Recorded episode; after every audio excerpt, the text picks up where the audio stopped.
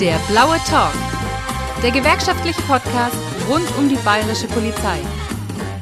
Mit Florian Christen. Herzlich willkommen zu einer Ergänzung der letzten Folge, der Folge 12 Psychohygiene bei der bayerischen Polizei.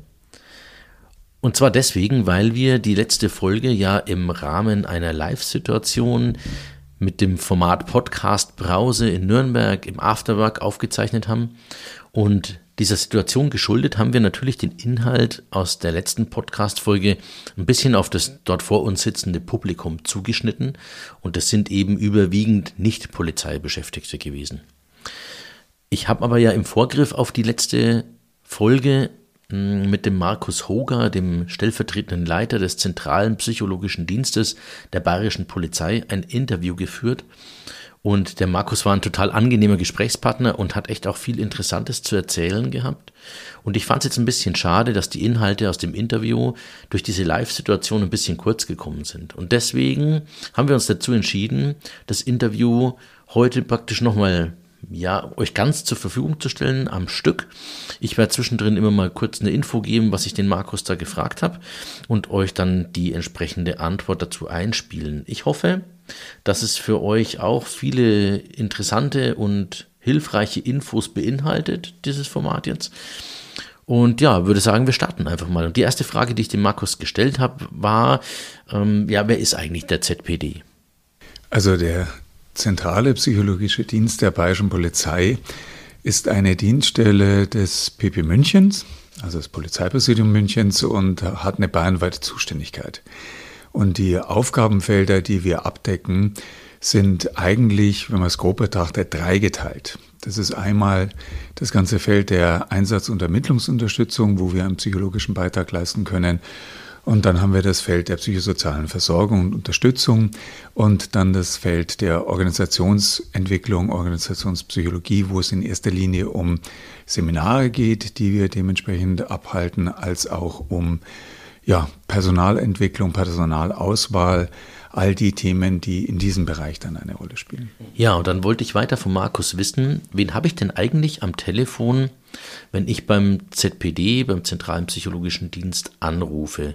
Sind es alles Kolleginnen und Kollegen, die früher mal Streife gefahren sind, eigentlich Polizei gelernt haben und jetzt dann irgendwie Hobbypsychologie machen und deswegen zum ZPD gegangen sind? Oder ähm, ja, was erwartet mich da, wenn ich da anrufe? Wen beschäftigt der ZPD? Nein, das sind nicht alles Polizisten. Es heißt der Zentrale Psychologische Dienst. Also wir haben Kolleginnen und Kollegen, die Psychologinnen sind und die dementsprechend hier ihre Fachexpertise einbringen, die zumeist langjährige Erfahrung haben in der Polizei. Das ist ja wichtig, weil Polizei ist ja eine Institution oder Organisationsform, die dementsprechend viel an Fachwissen auch benötigt, was die Abläufe anbelangt, was die Einsätze anbelangt, was die Hierarchie, die Struktur anbelangt. Und um richtig beraten zu können, muss man dementsprechend auch ein Hintergrundwissen haben, was bedeutet Arbeit in der Polizei eigentlich.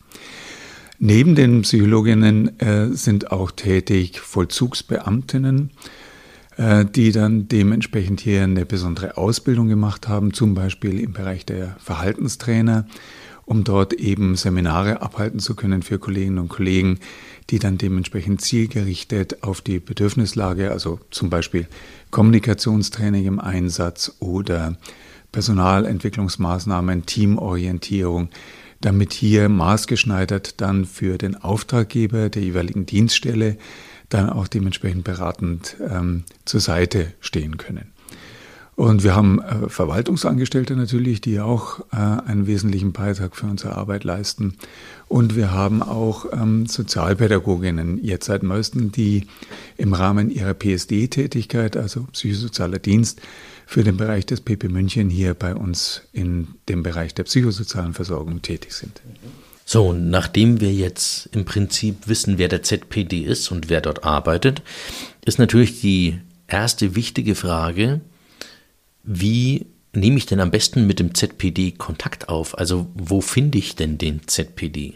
Ja, also richtig örtlich gesehen sind wir in der Tautenwaldstraße in München, in der 4 und ähm, allerdings äh, relativ einfach zu finden sind wir im Intranet, äh, geht einfach auf die Seite des äh, ZPD, also geht dann auf die Seite des äh, PB München und da findet man dann dementsprechend einen Link auf die Seite des ZBD und dort sind unsere Erreichbarkeiten und unsere Aufgabenbereiche auch nochmal dargestellt und man kann sich da orientieren.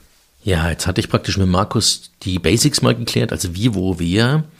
Und jetzt fand ich eigentlich ganz spannend, so in der Unterhaltung mit ihm mal rauszuhören, wo sieht denn der ZPD besondere Belastungen innerhalb der Polizei? Weil für mich in der Vorbereitung auf die Folge war das so, habe mir natürlich Gedanken dazu gemacht, wo würde ich das jetzt sehen? Dann gibt es natürlich auch gewerkschaftlich, hat man schon ähm, mit den, dem einen oder anderen Bereich einfach zu tun gehabt, wo man weiß, da sind die Belastungen vielleicht außergewöhnlich hoch. Und mir sind da als Beispiele halt eingefallen, klassischerweise ähm, der Bereich der Kinderpornografie, der Bereich der Leichensachbearbeitung, Entscheidung. Ähm, vielleicht auch noch relativ klassisch vom Thema nicht psychische Belastung, aber von der Gefährdung her die Autobahnpolizei. Jeder, der bei der Polizei ist, glaube ich, weiß, dass das wirklich ein gefährlicher Arbeitsplatz ist. Aber dann sind mir eben auch so Exoten äh, aufgetaucht, die mir in meiner Personalratsarbeit einfach manchmal ähm, was heißt Probleme machen, aber wo du merkst, okay, in dem Tätigkeitsbereich, da ist es notwendig, die Leute mehr zu unterstützen, als man das auf den ersten Anblick meinen mag. Und zwar ist mir dann eingefallen der Bereich Betrugssachbearbeitung zum Beispiel, weil wir dort halt ähm, einfach von der Menge der Arbeitsbelastung her schon überproportional viel zu bearbeiten haben. Also die Kollegen einfach mit dem Umstand umgehen müssen, dass sie mehr Sachbearbeitung liegen, haben, als sie eigentlich qualifiziert abarbeiten können. Und zum Zweiten aber natürlich halt dann das auch zusammentrifft mit den Geschädigten, die man vernehmen muss und das auch belastende Situationen hervorrufen kann. Und dann ist mir als Exot irgendwie auch nochmal eingefallen, vielleicht der Bereich LKA, wo wir ja auch den Bereich haben, die mit islamistischen Terrorismus ähm, zu tun haben und dort sich Videos äh, von Enthauptungen anschauen müssen und die bewerten müssen.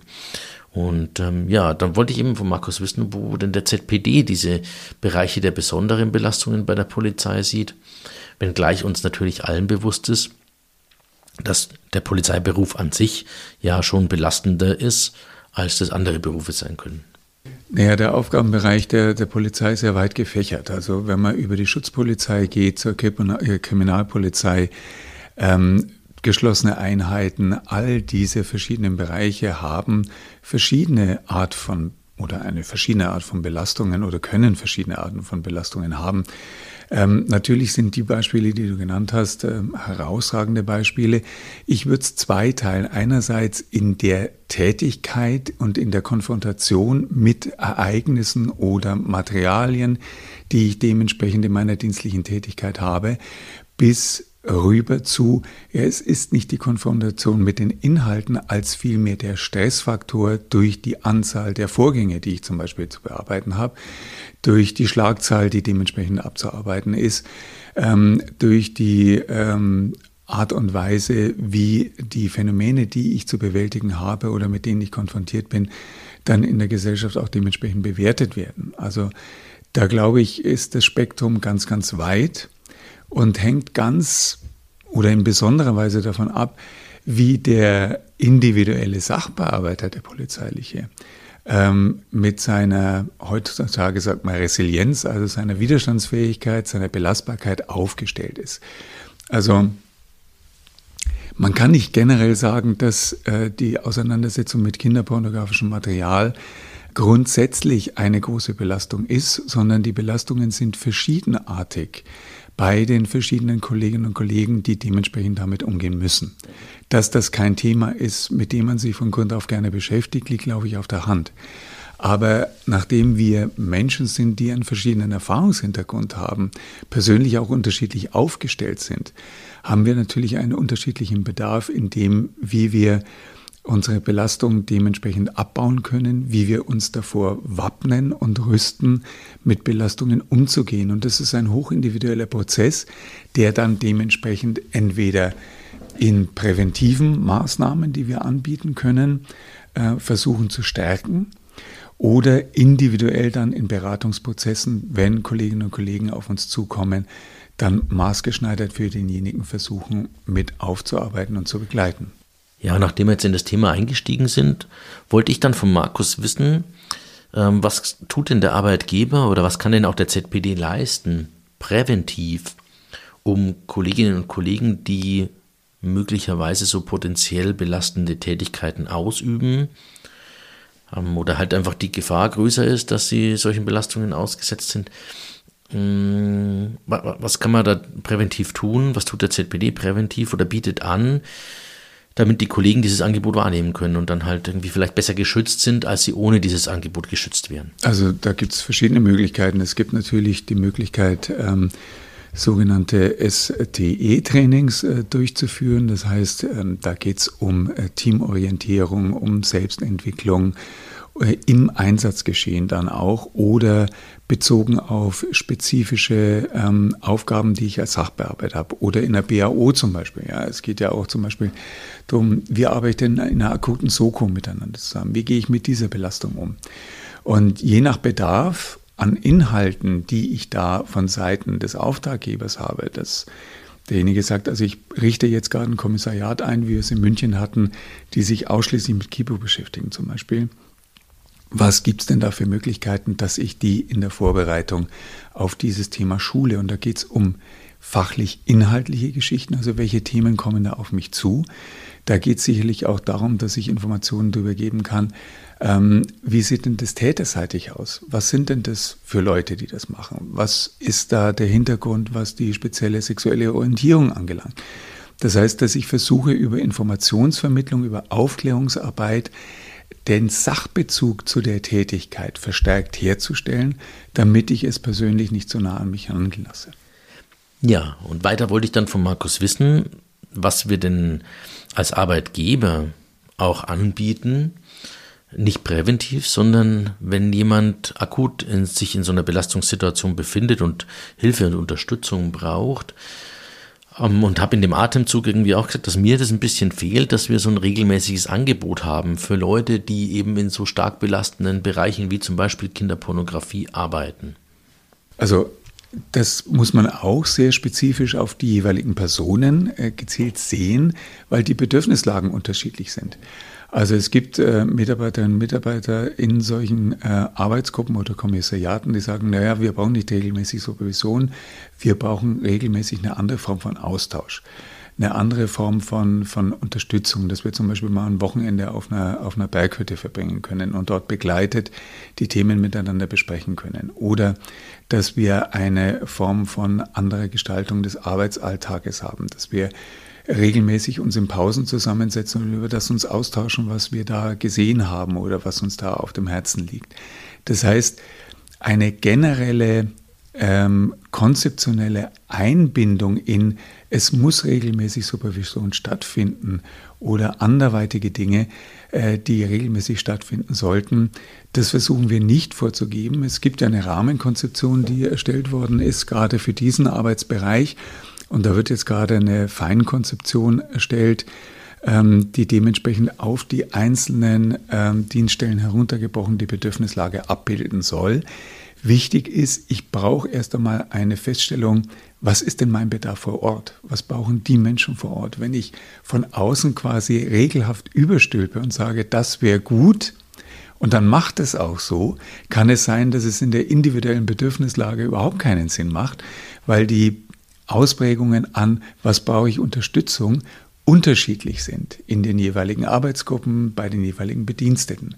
Und ich muss immer maßgeschneidert aus dem Katalog, aus dem, nennen wir es Werkzeugkasten, der psychosozialen Unterstützung zum Beispiel aussuchen, was braucht diese Dienststelle, was braucht diese Arbeitsgruppe, was braucht der Einzelne in dieser Arbeitsgruppe. Ich hatte die Ausführungen von Markus jetzt dann dahingehend so verstanden, dass man, wenn man vor Ort als Kommissariat feststellt, wir hätten gerne regelmäßig ein Gesprächsangebot, dass äh, und man diesen Bedarf auch kommuniziert, dass es dann auch die Möglichkeit gibt, sowas entsprechend bei einem Kommissariat einzurichten.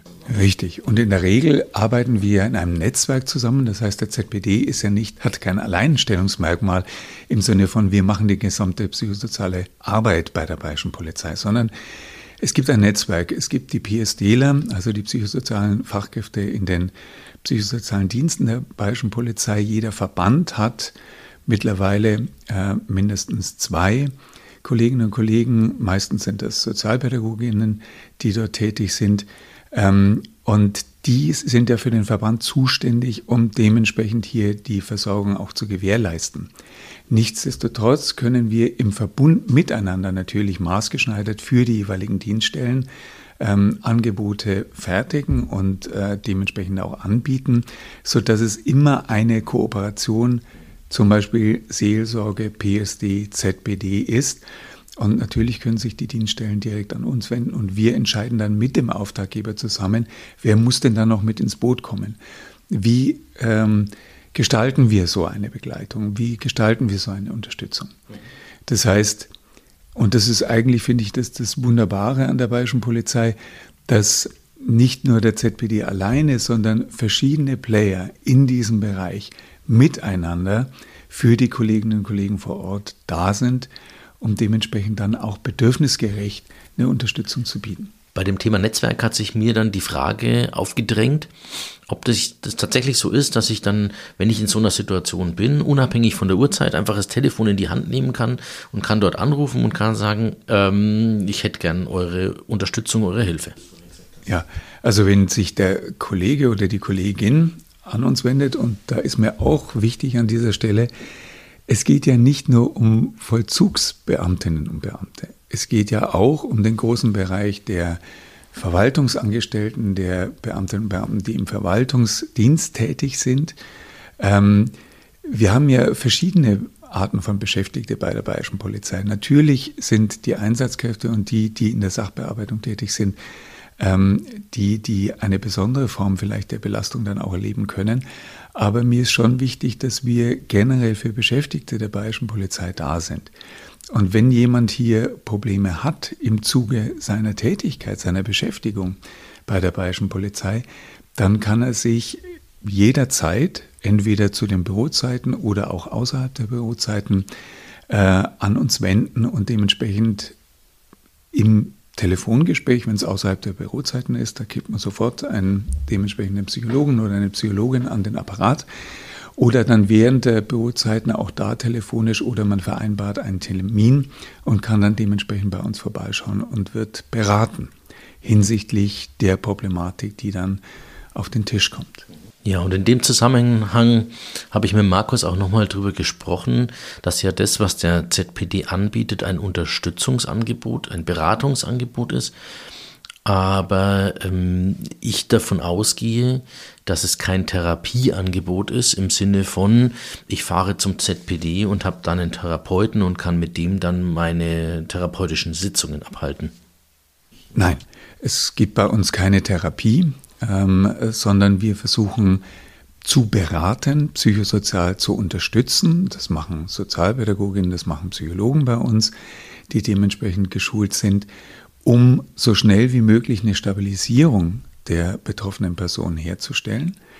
Äh, wenn wir feststellen im Prozess der Beratung, dass das ernsthaftere Probleme sind, die vielleicht einer Therapie zugeführt werden sollten oder auch einem Facharzt, dann werden wir weiter vermitteln und dementsprechend dann auch unterstützen, dass ein geeigneter äh, Platz bei einem Therapeuten, niedergelassenen Psychotherapeuten oder bei einem Facharzt dann auch gefunden wird. Aber wir selbst machen keine Therapie, sondern wir machen Beratung, die über einen relativ überschaubaren Zeitraum zu einer Stabilisierung wieder führen soll, damit der Kollege, die Kollegin sich dann auch wieder dienstfähig fühlt und, und dementsprechend auch wieder zurück in seine dienstliche Tätigkeit gehen kann.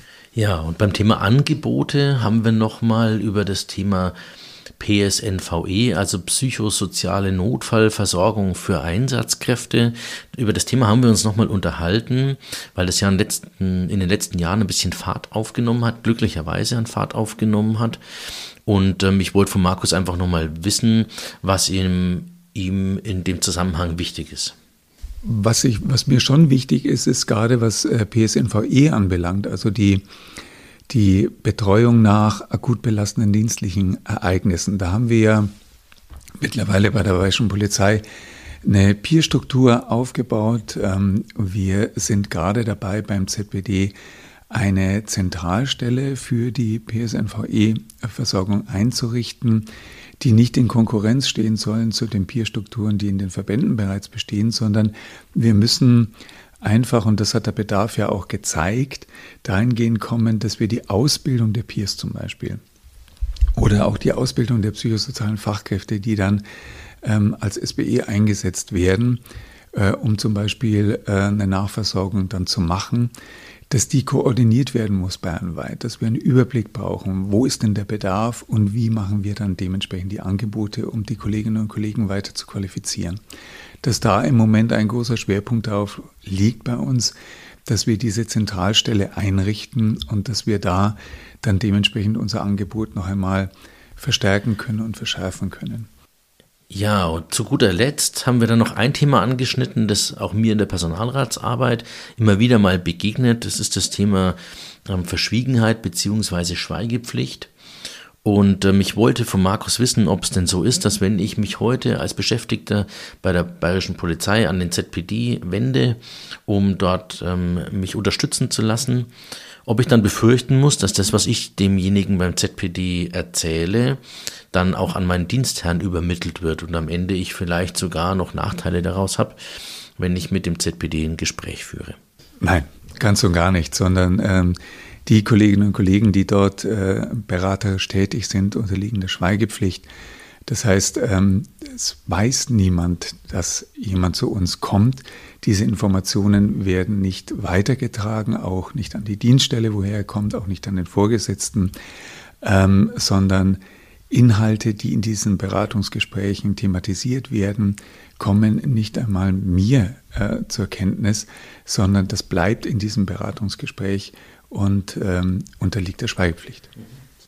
So, das war's mit den Inhalten aus dem Interview mit dem Markus Hoger. Ich hoffe, ihr fandet es ähnlich interessant wie ich. Also ich fand es ziemlich spannend, was der Markus zu erzählen hatte. Und ich glaube, er hat auch gut den Blickwinkel des ZPD nochmal ein bisschen darstellen können. Vielleicht waren ein paar Informationen für den einen oder anderen von euch hilfreich. Und ich würde mich auf jeden Fall freuen, wenn ihr bei einer unserer nächsten Folgen wieder einschalten würdet. Ähm, ich darf vielleicht kurz spoilern. Wir werden uns in der nächsten Folge mit dem Thema Generation Z ein bisschen auseinandersetzen. Also, wer ist eigentlich diese komische Generation Z? Ähm, was sind es für Leute? Was sind die typischen Eigenschaften? Was gibt es denn vielleicht auch für Vorurteile, die man gegenüber den Leuten in der Generation Z hat? Und vor allem die wichtigste Frage, was hat denn das eigentlich für Auswirkungen auf die Polizeiarbeit, auf die tägliche Polizeiarbeit? Hat es Auswirkungen auf das polizeiliche Gegenüber, auf uns als Führungskräfte, Fragen, Fragen, Fragen, die wir alle in der nächsten Folge beantworten wollen. Und von daher würde ich mich freuen, wenn ihr bei der nächsten Folge wieder einschaltet. Bis dahin macht's gut, habt eine schöne Zeit. Ciao. Das war der Blaue Talk. Eine Produktion der DPG Mittelfranken.